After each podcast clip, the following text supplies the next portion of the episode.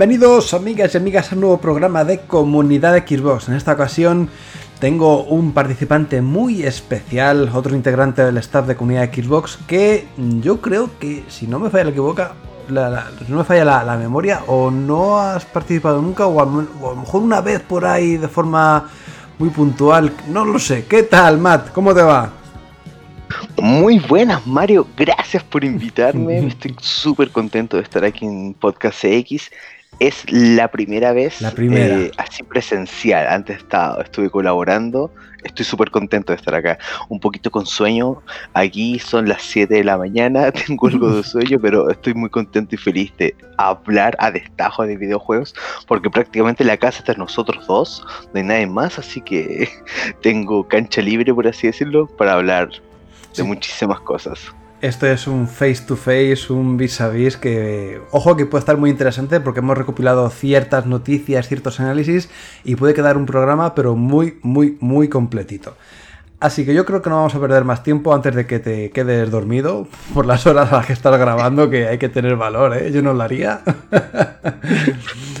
y si, Todo, todo por la comunidad. Sí, y si quieres vamos a empezar con algo que te gusta a ti mucho, yo sé que tú eres amante de Monster Hunter, que ha tenido un éxito desde el año pasado bestial y que bueno, y que prosigue, ¿no? Su andadura con triunfos y con buenos resultados, ¿no, Matt? Así es. eh, en un reciente informe comercial de Capcom, acaban de informar que Monster Hunter World, el juego base, ahora afírmense muchachos, ha vendido 15 millones de copias en todo el mundo. Hay que sumar a eso de que el juego ya está disponible en Xbox Game Pass hace ya varios meses y lo pueden probar ahí si les interesa, pero además se nos informó que su expansión Iceborne que recientemente acaba de llegar a la PC, ha vendido 4 millones de copias. Si sumamos ambas versiones, tenemos alrededor de 19 millones de copias en todo el mundo. Y además, ellos anunciaron que, la, que primero es el juego más vendido en la historia de Capcom, totalmente por separado. No, no cuentan las millones de versiones de Street Fighter, pero además es que la saga Monster Hunter ha alcanzado los 61 millones de unidades entre todos sus títulos. ¡Wow! Casi nada, ¿eh? ¡Wow! A mí me, Sí. me hace gracia, me hace especial, o sea, me da, me da mucha curiosidad el tema de Iceborne, que es una expansión que solamente es factible, solamente es jugable para aquellos que hayan terminado el juego, porque requiere un nivel de o sea, un nivel de personaje muy alto, es un desafío, no, no puedes jugarlo en mitad de tu partida, es cuando acabas el juego base, ya puedes jugar a Iceborne, por así decirlo. Y toda la gente que lo ha comprado, lo ha adquirido, o sea que hay mucha gente que de verdad se ha terminado Monster Hunter World como para meterse en esta nueva aventura. Me parece una pasada, la verdad. Es que es increíble porque no es que tenga una o dos horas de contenido. No, Yo llevo más de 100 horas exclusivamente a la expansión. Es una cantidad de monstruos, desafíos, un endgame bastante robusto y todas las semanas hay evento. Todas las semanas, aunque sea una misión. Entonces, eso de mantenerte constantemente actualizado, no hay micropagos. Ojo, eso. Monster Hunter es un juego donde hay que farmear tanto y perfectamente podrían ponerle una cantidad de microtransacciones asquerosas y no lo hay. Lo único que te venden por separado son trajes para un avatar, ni siquiera es para ti, es para un tercer avatar. Entonces, realmente es un mm. juego tan bueno, lleno de contenido, actualizado y la verdad es que es bastante sencillo de entrar, no de dominar, porque es muy complejo por detrás, pero todo el mundo puede entrar en una primera instancia y jugar con otros amigos. Entonces, eh, el concepto es como la narrativa emergente y el acceso a este lo hacen bastante accesible y rico de jugar y de compartir con los demás. Y que la gente tenga en cuenta que todavía no es un juego que se haya quedado desfasado, ni mucho menos, porque la hoja de ruta de Monster Hunter World Iceborne, al menos para este 2020, eh, termina, entre comillas termina, porque seguramente luego ponga más contenido, pero bueno, termina en junio, con nuevos monstruos y tal. Hasta junio tiene contenido para aburrir, así que bueno, quien tenga dudas de que si lo coge no lo coge, qué hace con su vida y con su dinero, pues que sepa que todavía puede adquirir Monster Hunter World junto con la expansión y que no lo va a disfrutar como un niño pequeño. Exacto. Eh, el mejor consejo es que lo prueben por Game Pass, el juego base y desde ahí decían si quieren comprar la expansión o no. Estoy seguro que se van a enganchar, como lo he hecho yo. Sí, yo es, verdad, yo lo empecé a jugar, pero no sé por qué creo que elegí un personaje que no era muy allá y al final como que se me vino todo arriba, ¿no? Los monstruos me daban unas palizas bestiales, intentaba mejorar mi armadura, pero al final tampoco conseguía nada. Yo creo que es que llevaba con un hacha muy grande, pero era demasiado lenta y al final como que me daban por todos los lados, ¿no?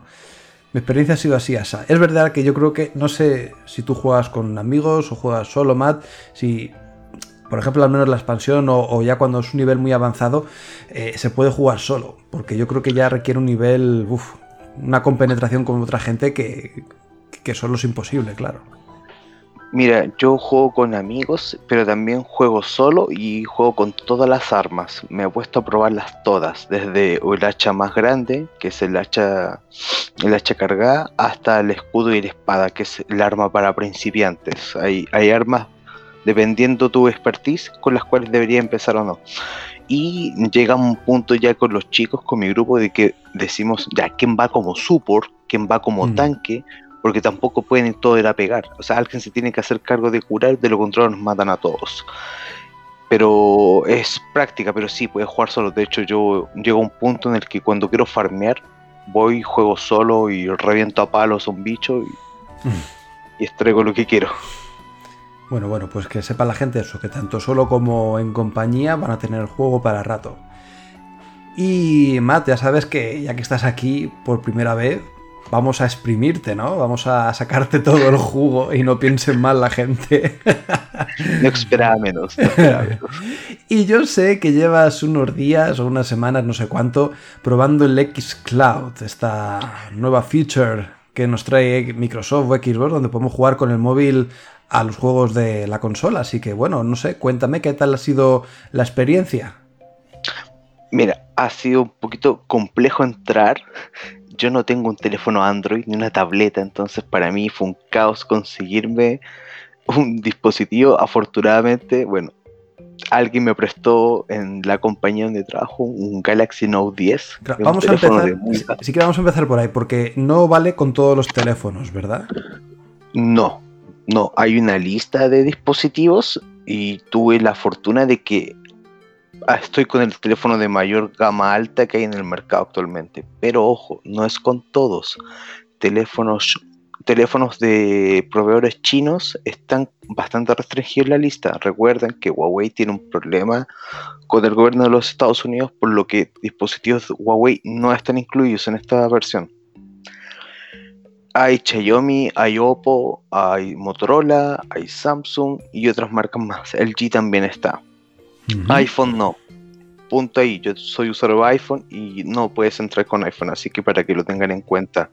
Eh, básicamente, entras una prueba todos los que sean insiders desde este momento y que posean los servidores Azure en su país pueden acceder al, al proyecto Cloud. Yo la primera vez que lo probé fue eh, a mediados del año pasado, cuando se anunció en una prueba beta corría bastante mal, pero se notaba que era el inicio de algo más.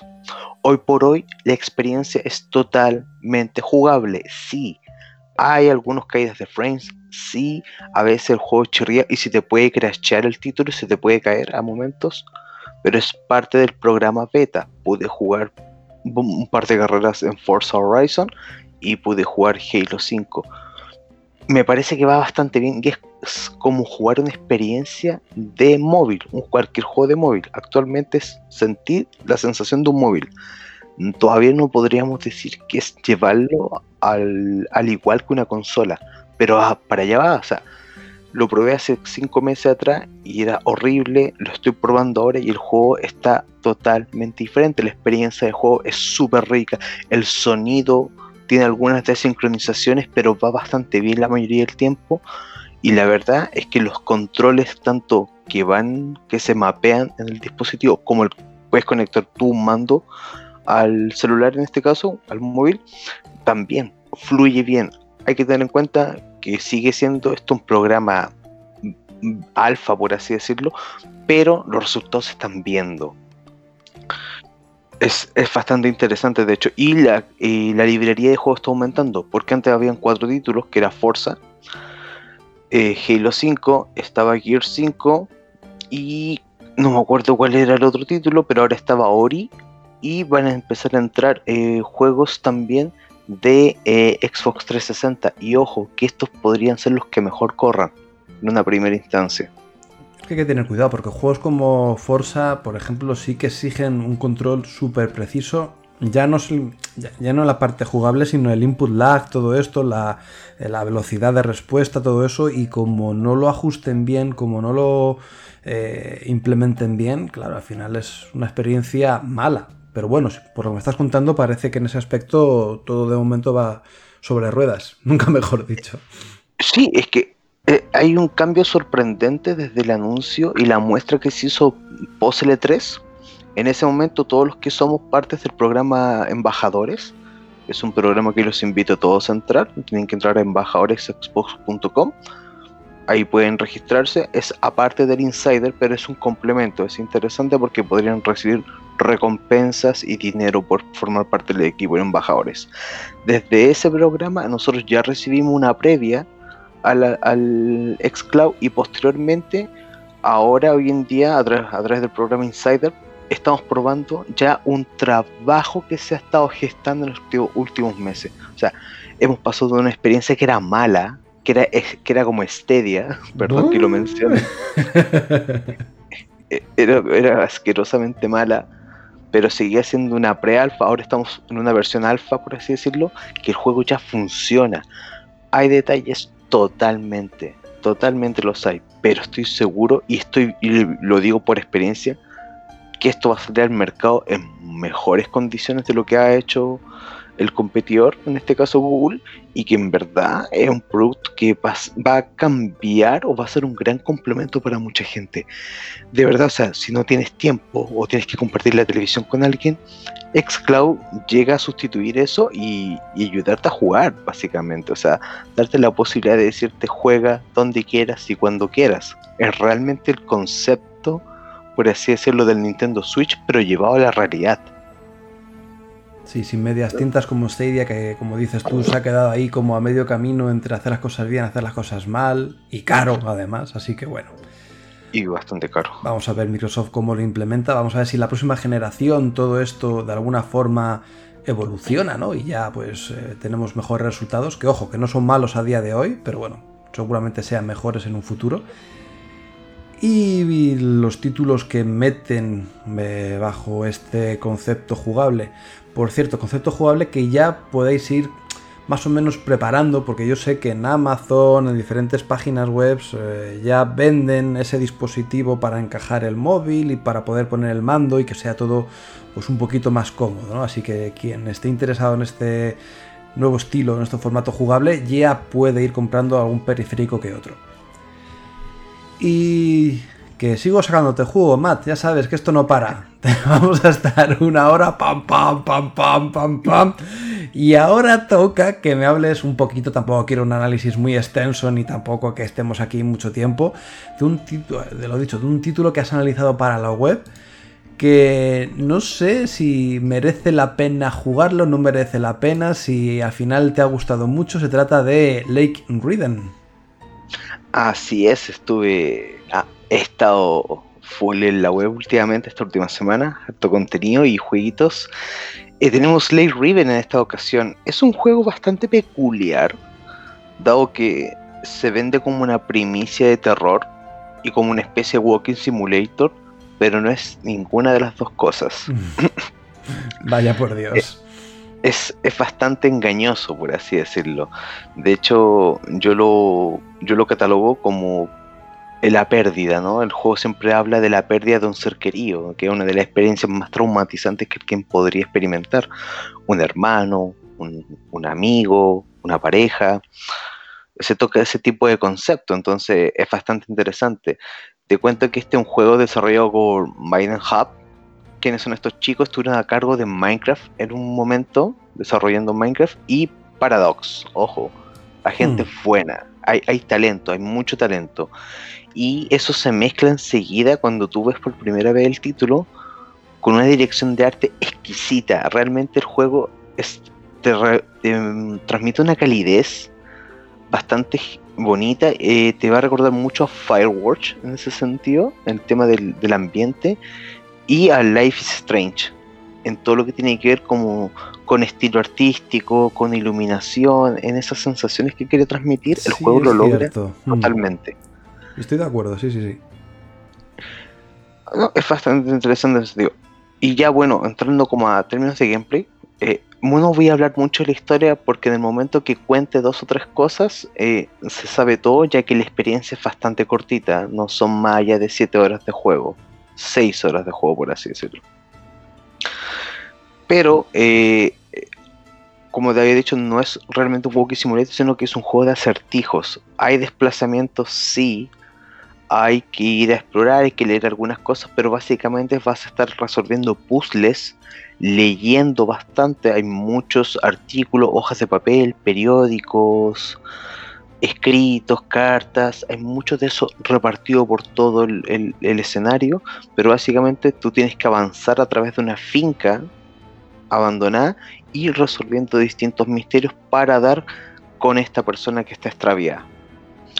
Una cosa que lo hace interesante es la primicia. Nos pone en los años 80 y nos dice que nuestro protagonista tuvo una discusión con esta persona y se debe de entrar. Y en ese momento es lo que el juego, es lo con lo que el juego juega, por así decirlo, valga la redundancia, que te vende una experiencia de terror. Tú comienzas el juego y estás en la noche, no tienes luces, no puedes moverte prácticamente y empiezas a ver sombras y entidades por todos lados. Es realmente y yo dije, ¿qué estoy jugando? No quiero jugar juegos de miedo. Es- Me es- dijeron que no juego. pero es un juego que tira del susto fácil de repente, uh, que te aparece alguien, o es más bien el rollo este paranormal que te deja un poco ahí rayado de lo que estás viendo y con esa angustia de, ay madre, que no sé lo que está pasando. Eso es lo segundo. Pero Mm. eso no, eso sucede netamente en los primeros 10 minutos de juego. Por eso digo, o sea, el juego Ya. te vende la experiencia inicial como que fuera un juego de terror, pero juega los primeros 10 minutos y ya comienza a ser un juego de fantasía, con puzzles. Es súper extraño esa transición, pero lo hace interesante. Van jugando con estos estilos, te- eh, como que los- el equipo desarrollador tuvo en mente que para poder mantener a la gente enganchada en un juego de caminata principalmente, había que dar la sensación de que estabas en peligro. Pero no pasa nada, nunca más da- algo te va a ocurrir, Ni- pero ni vas a morir ni nada, ¿no?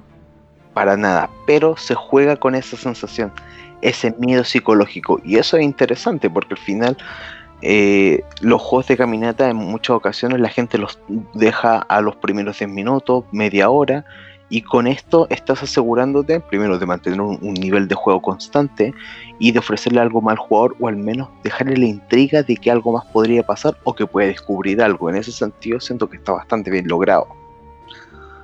Pues me ha llamado la atención, ¿eh? Estás hablando y cago en la leche porque no tengo Sí. tiempo, que si no... ¿Qué es el tema? Afortuna- Afortunadamente el juego no es largo y eso es uno de los puntos de que yo al menos destaco a favor de que, que para mí un juego de 5 o 6 horas si está bien hecho es una duración súper buena. muchas veces jugamos experiencias de 100 horas y que son recolectar basura, este no es el caso. Son 6 a, 6 a 7 horas de gameplay que la verdad valen bastante la pena. Ahora bien, Sí.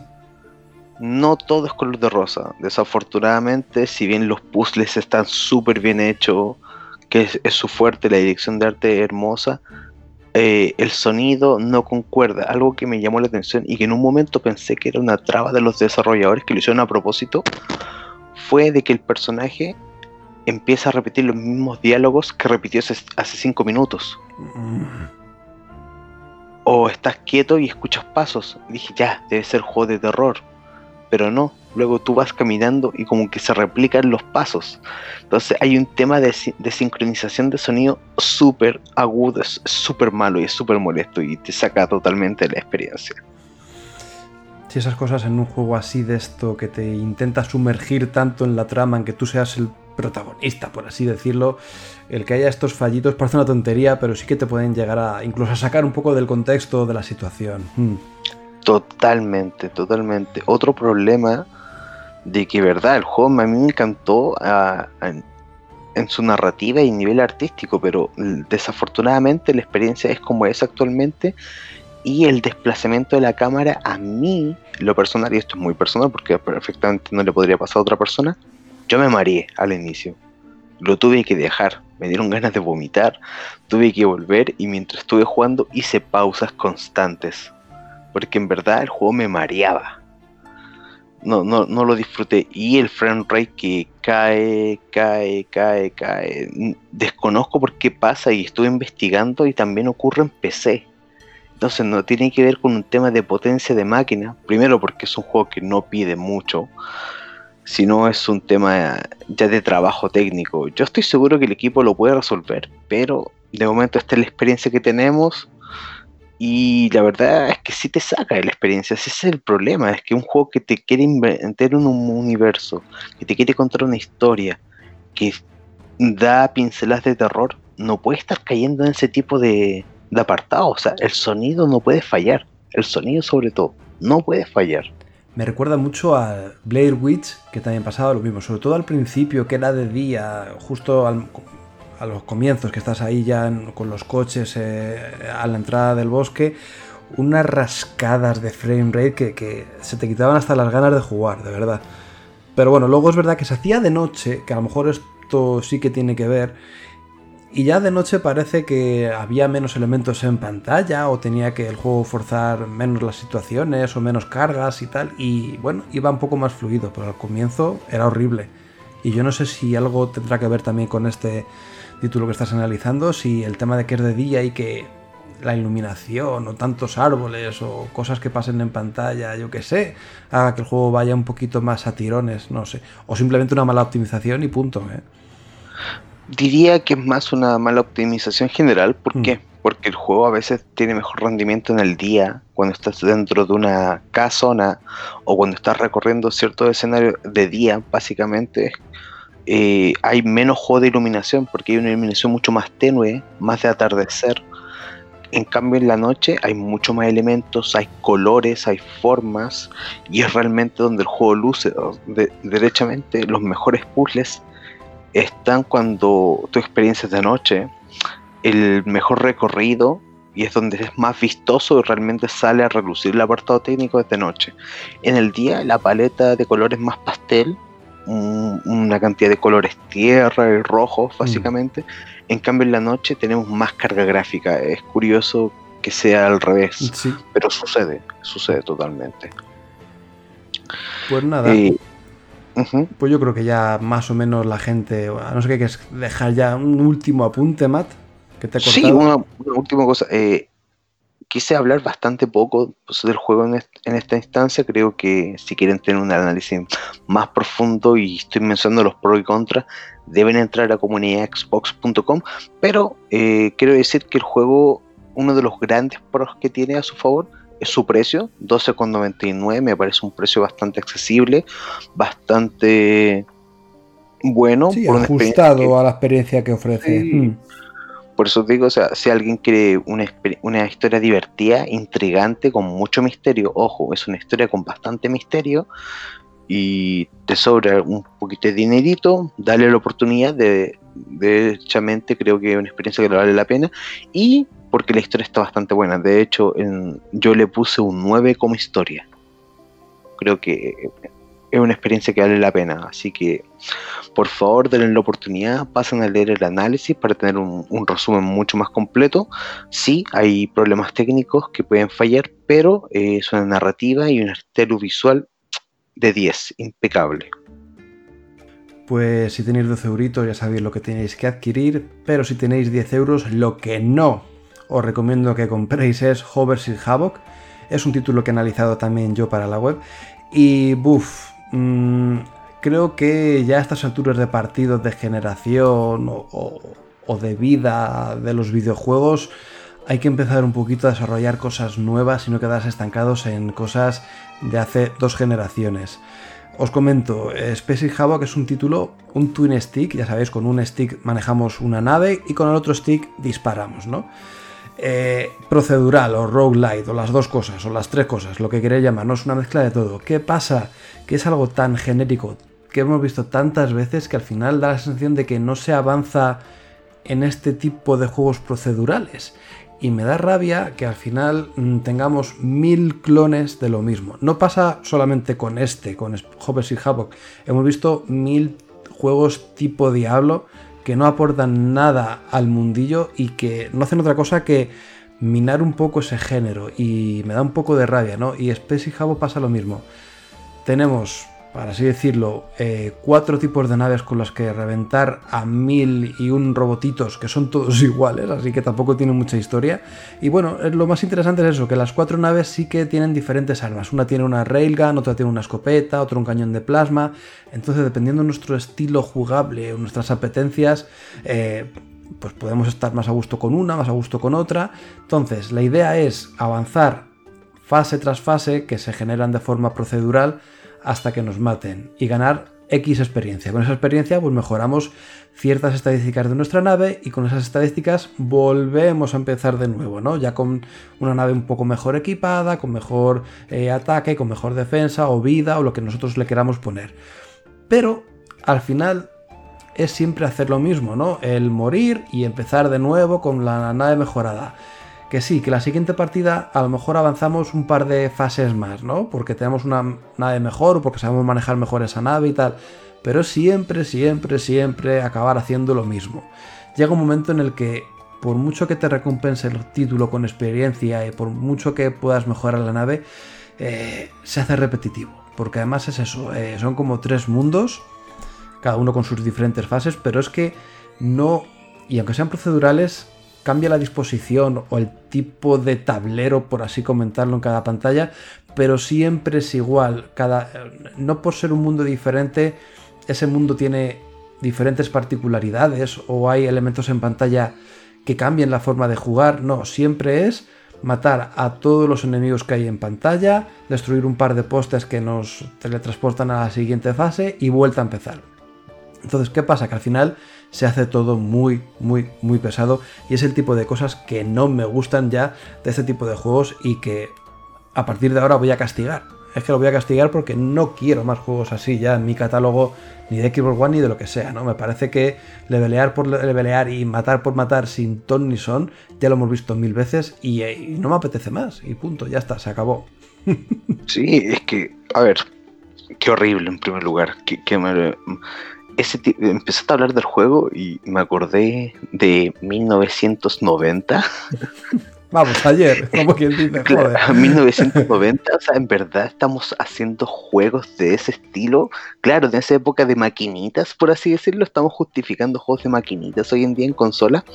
Para mí, eso es un juego de pasar 5 minutos arriba del metro y ya basta me parece terrible que estén mandando y estén desarrollando ese tipo de, experiencias para consolas. O sea, por favor, ténganse respeto. Si van a hacer un juego, háganlo bien, por favor. No, no saquen basura por sacar, por favor. O sea, estamos tan sobresaturados de porquería últimamente y que este tipo de experiencias estén todavía presentes, basta. O sea, ya lo vivimos en los 90, funcionó ahí, el contexto era diferente, pero hoy, en 2020, que estemos jugando ese mismo tipo de juegos, por favor, no más. ¿Sabes lo que pasa luego? Que al final pagan el pato los, los, juegos buenos. Por ejemplo, claro, luego te viene un Children of Morta Uh, juegazo. Es un juegazo, pero que, que, también, digamos que su base es la misma, ¿no? Tú avanzas por la mazmorra, llegas hasta cierto punto, te matan y vuelves a la casa, y... pero es completamente diferente porque ahí la casa pues tiene su propia narrativa, tiene sus personajes, tiene sus mejoras que son completamente distintas. Eh, es muy, muy diferente. Eh, mientras estás en la acción suceden cosas, ¿no? En las mazmorras que cambian de una partida a otra.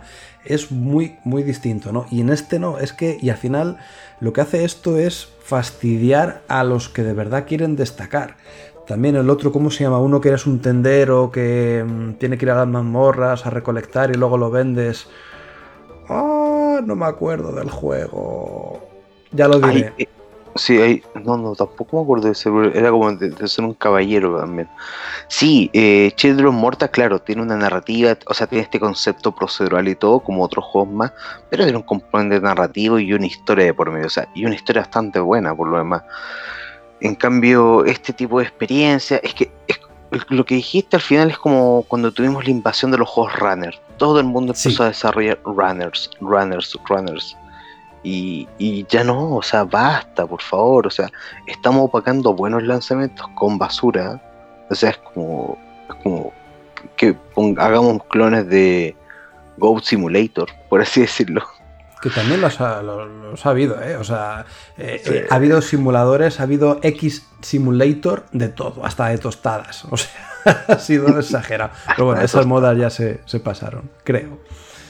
Moonlighter era el juego que, también bebe de esto, pero completamente distinto, es mucho mejor y que recomiendo, vamos, de sobremanera, no como Space Havoc, ¿eh? Pero bueno, ¿qué es eso? Que al final me da pena porque también con los juegos tipo Diablo, lo dicho, hay tantos que al final uno sabe si es bueno, si es malo, merece la pena, llega uno bueno y lo ves con malos ojos diciendo, uff, aportará algo nuevo, algo que, sea interesante y al final te quedas siempre con la espinita esa de saber si querer jugarlo o no querer jugarlo por todo lo malo que uno ya se ha mamado, ¿no? Entonces, bueno.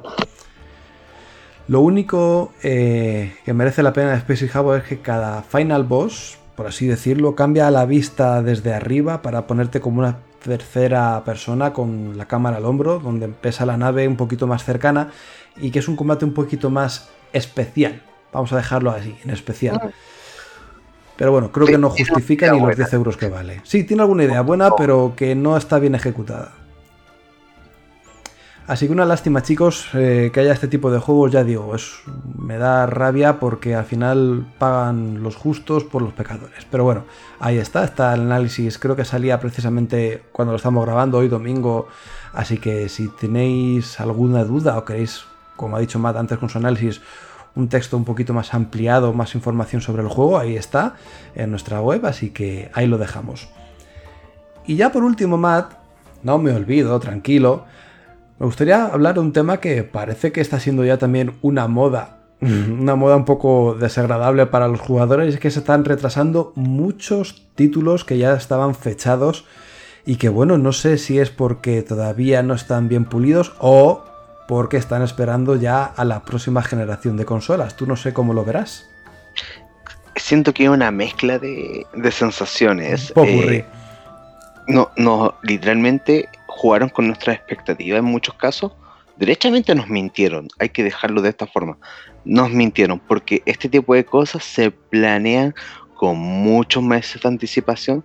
Se sabe cuando un proyecto se retrasa, se sabe cuándo se tiene que cambiar y obviamente la amenaza de las consolas nuevas es un factor importantísimo, pero también hay decisiones comerciales. Si recordamos, marzo estaba reventado de títulos, era absurda la cantidad de juegos que iban a salir en marzo y el resto de meses estaban vacíos, literalmente no, no, no, tenía claridad de lo que iba a pasar en meses posteriores.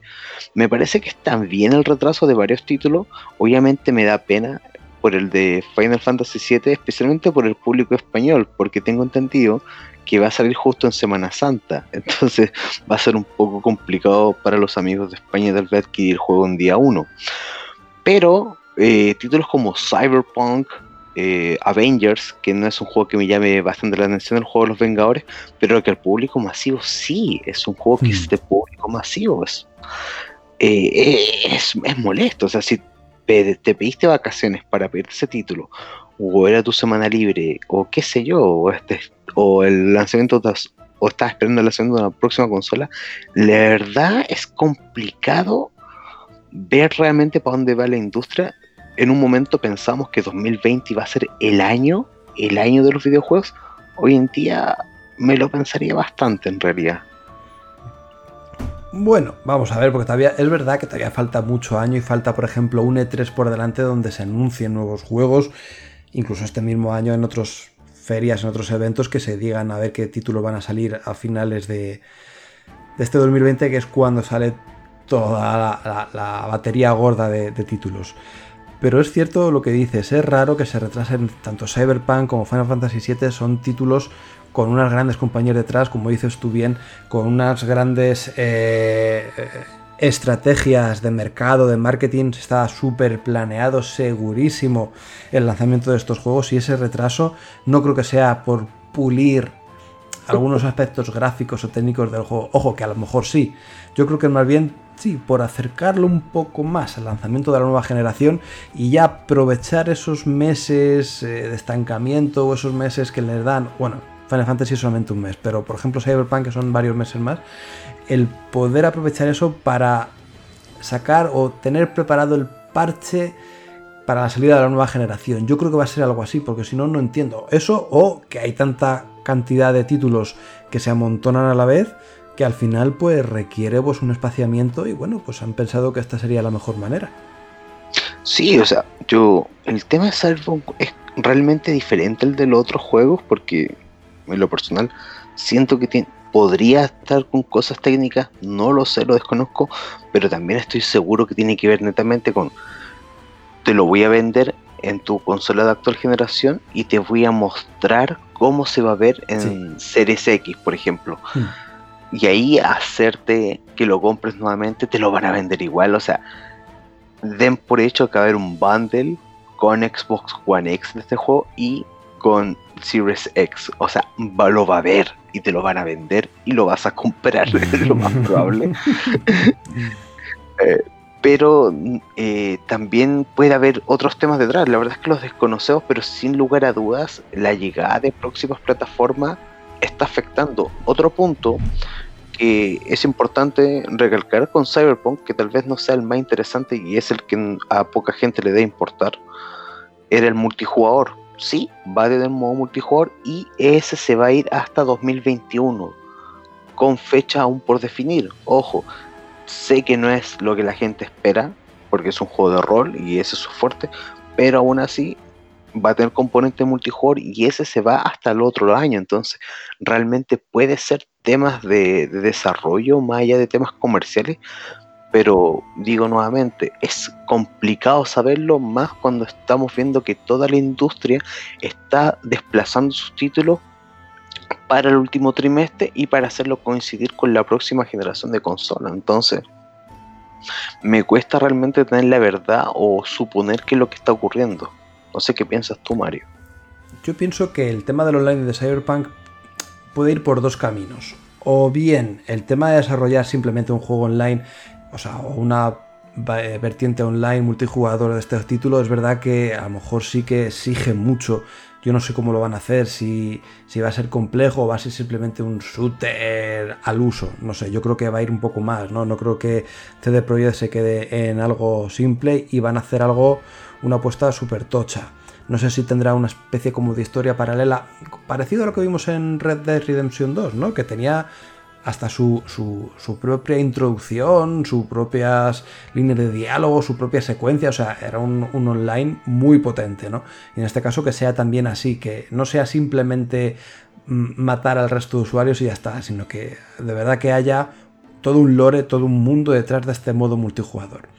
Entonces, no sé si eso requiere mucho más tiempo de preparación, requiere pues unos meses más de darle caña, o bien precisamente quieren hacer como Rockstar, de que la gente, no, mira, juega primero el modo historia, termínate tranquilamente el modo campaña y luego ya, en unos meses, te vienes al multijugador. Y prefiero hacértelo así para que no se, no se mezclen ambas vertientes, ¿no? Sino que tú disfrutes una y luego ya tranquilamente disfrutes la otra. No sé si... Eh, no sé qué, caminos ha elegido eh, CD Projekt Red para su Cyberpunk. Pueden ser cualquiera de los dos. No, no tengo ni idea. Sí, es complicado determinarlo, pero lo que dijiste que hace Rockstar estaría excelente. De verdad, eso de poder darte la posibilidad de jugar, que disfrutes la historia y la disfrutes bien. Eh, hagas todo lo que tengas que hacer y luego, después de que jugaste Red Dead a destajo, vete al multijugador, prueba una historia diferente, no sé, espero que ese sea los pasos que hagan en CD Projekt Red y estoy seguro que podrían hacer algo mucho más espectacular, pero supongo que el tiempo nomás lo dirá. Oye, otro de los juegos que se retrasa, y aquí quiero poner énfasis porque hay mucha gente que tal vez dice, no me interesa, es una basura, es Los Vengadores, el juego de los Vengadores. También se pospone algunos meses y sí, la verdad, a mí no me interesa ver a Iron Man y a Thor pegándole NPCs y, un montón de... No, no, me interesa, de verdad. Si quiero ver eso, veo la película, no sé. Mm. Pero hay que pensar en que el público masivo espera este tipo de títulos. Tú le preguntas a un chaval, hey, va a salir un juego de Iron Man con Thor y todos los Vengadores y... ¡Ah! Es locura es un juego que en verdad llega a la gente masiva porque a la gente le encantan los Vengadores. O sea, no por algo son la película más vista de la historia, la última. Entonces hay que tener en cuenta que este tipo de lanzamiento afecta bastante y va a afectar las arcas fiscales de Ubisoft, como lo ha hecho con todos sus títulos que se han pospuesto. Entonces creo que hay que tener en el ojo, en el radar, ese tipo de cosas. Eh, otro de los que también se pospone es un juego de VR, que es el de Iron Man, otro juego de Marvel y siento que hay que tener en cuenta de que tal vez no son las experiencias que nosotros nos gustarían, pero de cara al público masivo son cosas que podrían afectar y donde vamos a ver a mucha gente que tal vez no sea de este medio y del sector bastante enojada en los próximos meses. Puede ser, puede ser que la gente que no esté tan adherida a los videojuegos o tan empapada de lo que sucede, pues eso, se vea enfadada en plan, cago la leche que tenía este título ya apuntado en mi, en mi calendario para comprarlo y al final, mira, tengo que esperar X meses más. Pues puede enfadarse. De todas formas, bueno, son enfados eh, que deberían importar poco, quiero decir. Al final lo vas a jugar tarde o temprano. Lo importante es que llega, así que no se cancela ni nada. Entonces, bueno, cuestión de tiempo y de esperar un poquito más y ya está. En cualquiera de los cuatro casos que hemos nombrado. Y nada más, Matt, yo creo que va siendo hora de cambiar un poco de tercio, de pasar a los lanzamientos de la semana, que yo sé que hay algunas cosillas por ahí, así que también te va a tocar, ya te digo, vas a trabajar mucho en este programa, ¿eh? te va a tocar decir a ver lo que tenemos disponible para la próxima semana.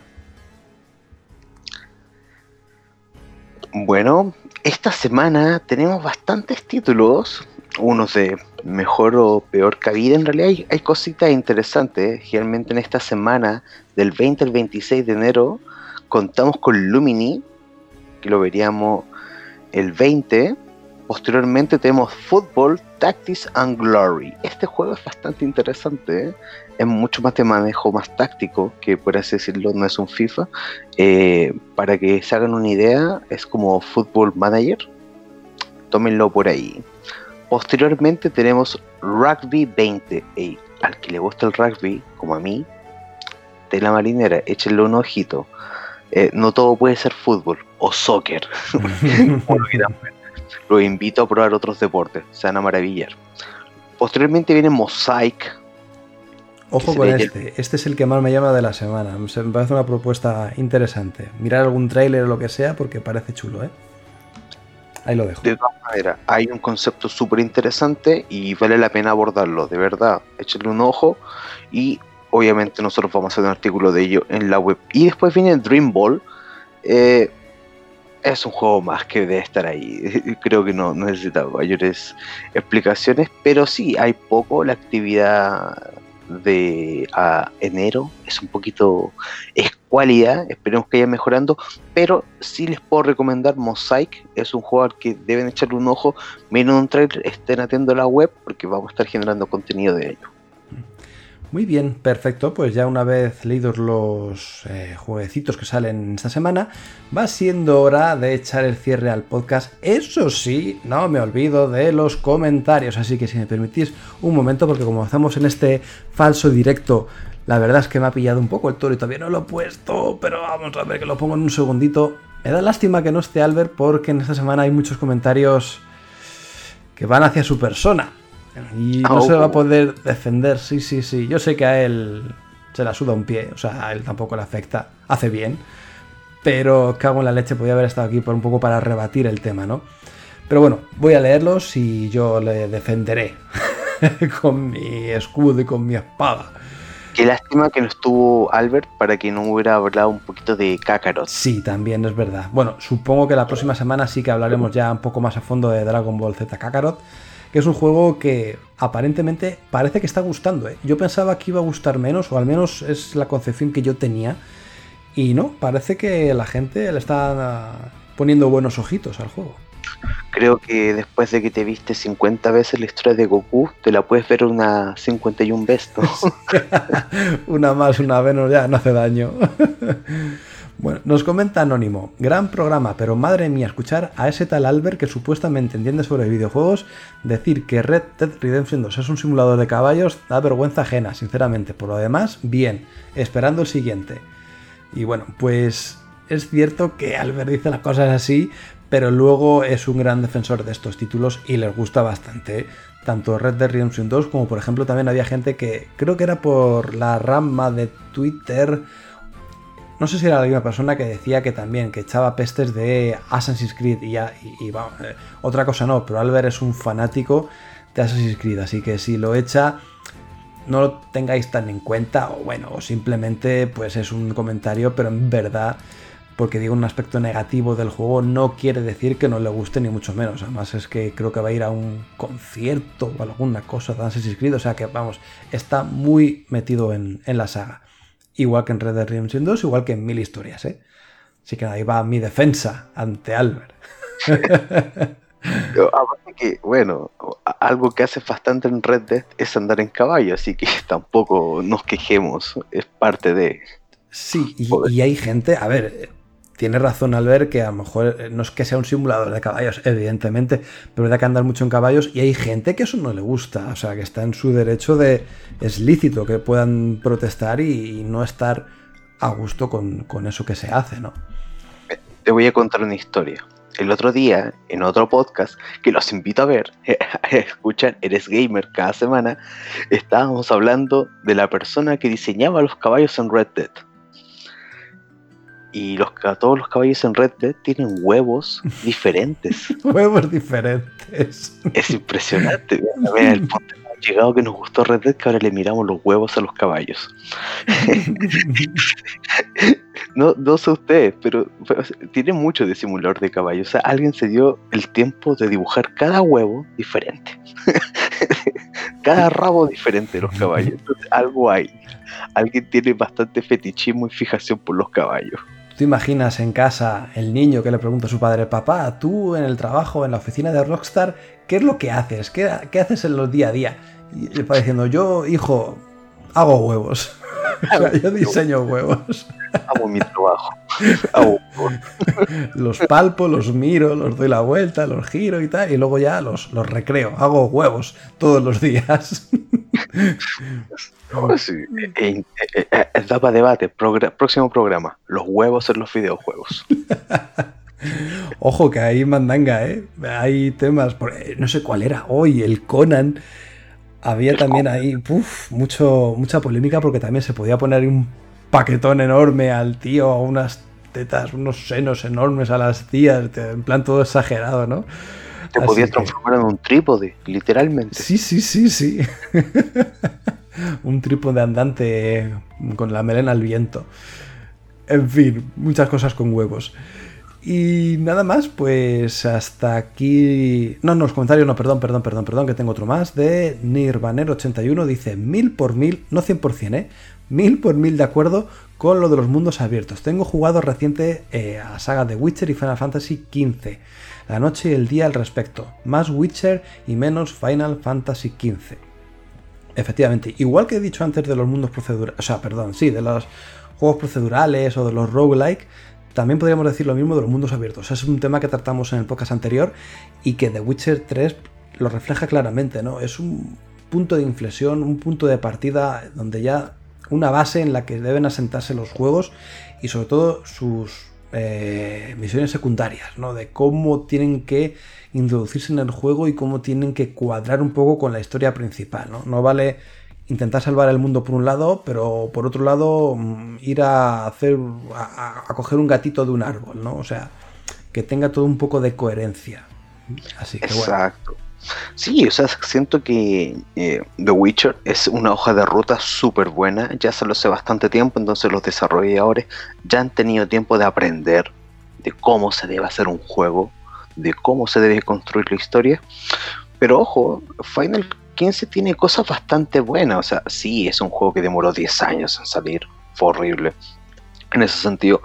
Pero la historia no está malo de Final Fantasy XV y tiene cosas bastante interesantes. Podemos estar de acuerdo no con el concepto de boy band, muy del J-pop japonés. No, no, pero claro, pero Nirvanero no se refiere a las misiones principales, se refiere a las secundarias. Y es cierto que las secundarias de Final Fantasy XV, algunas también son de buff Venga, uh, mato X monstruo y me vuelvo, me da la recompensa y ya está. Y es como muy vacío todo. Tiene, tiene un gran porcentaje de misiones de recadero, e, eso es cierto. Siento que esperemos, y como dice él, eh, The Witcher siente las bases y por favor haga de que los juegos tengan mayor sentido. Yo en la verdad lo único que quiero es terminar de ser el que trae mandados de verdad, no quiero ir a matar, no quiero ir a traer cinco lágrimas de un oso, no quiero ir De verdad, no más de eso.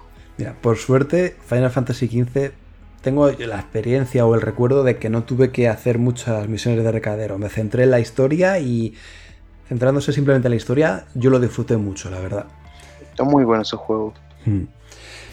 Muy bien, pues hasta aquí los comentarios y ahora sí que ya me despido de ti, Marvoth. Eso sí, sin antes que nos digas tu minuto de oro, ya sabes, este momento en el que tú puedes hablar de lo que te dé la real gana y ya aprovecho para agradecerte que estés aquí, de que me hayas salvado el culo literalmente y que nada, hayamos tenido esta horita pues bastante amena y no sé, muy entretenida hablando sobre este hobby que tanto nos gusta.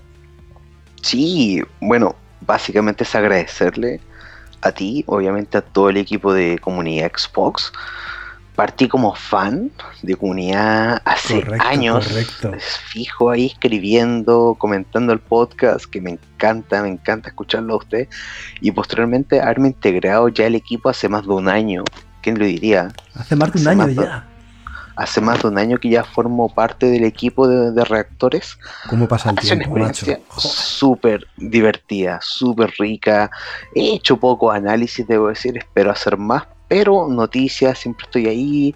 Hay mucho artículo, hay, mucho, hay un debate muy rico que se da dentro también de, del lado B, por así decirlo, de, comunidad Xbox. Y estoy bastante contento de estar aquí con ustedes espero que podamos seguir haciendo más cosas, venir un poquito más al podcast, me encantaría. La hora nomás, que aquí son, es domingo y ya son las 8, es un poco temprano, pero no importa, eso da lo mismo. Pero en definitiva, estoy súper contento de estar acá. De igual manera, les hago la invitación porque, bueno, yo hago podcast hace muchos años, si quieren pasarse y ver algún par de cosas diferentes, no es que se quieran informar, se quieran reír, lo invito a escuchar el podcast eh, de Eres Gamer. Y por último, eh, donde estoy participando cada 15 días es en Nintendo ha muerto, un podcast donde hablamos de, las cosas que hace bien y mal la gran N. La verdad es que no, no somos tanto fans de Nintendo, sino nos gusta analizar a la compañía y decir lo bueno y lo malo de esta. Perfecto, vaya están las recomendaciones podcastiles de nuestro amigo y compañero Matt. Así que nada, me despido yo, Marita900. Es verdad que esta semana no tengo mucho más que decir porque he jugado simplemente a, este título. Bueno, sí, y ya está. Porque iba a decir algo de Black Sabbath, pero yo creo que lo comenté la semana pasada. Así que nada, de momento eh, simplemente mm, recomendaros que os juntéis o que os metáis en nuestro canal de Telegram, que está teniendo mucha, mucha aceptación. Creo que somos lo voy a mirar porque la última vez fueron 71 personas las que somos ahí comentando y hablando un poquito de videojuegos, que al final es nuestro hobby. Vale, ahora somos una más, somos 72 miembros los que participamos en esta gran familia de comunidad de Xbox en su modo Telegram. Así que os recomiendo que os metáis en, en esta aplicación, en este grupito, porque hay muy buen rollo no hay más que hablar de juegos, de memes y todo de una forma amena y que de verdad eh, invita a participar en esta gran familia de esta manera tan amigable. Y nada más chicos, espero que os haya gustado el programa, un programa muy especial aquí con nuestro amigo Matt. Y si todo va bien, si estamos ya en plan con la cabeza bien puesta y si Albert no nos falla, haremos unas impresiones de Dragon Ball Z Kakarot la próxima semana. Mientras tanto, disfrutar de los videojuegos y nos vemos en 7 días. Chao, chao. Chao, chao.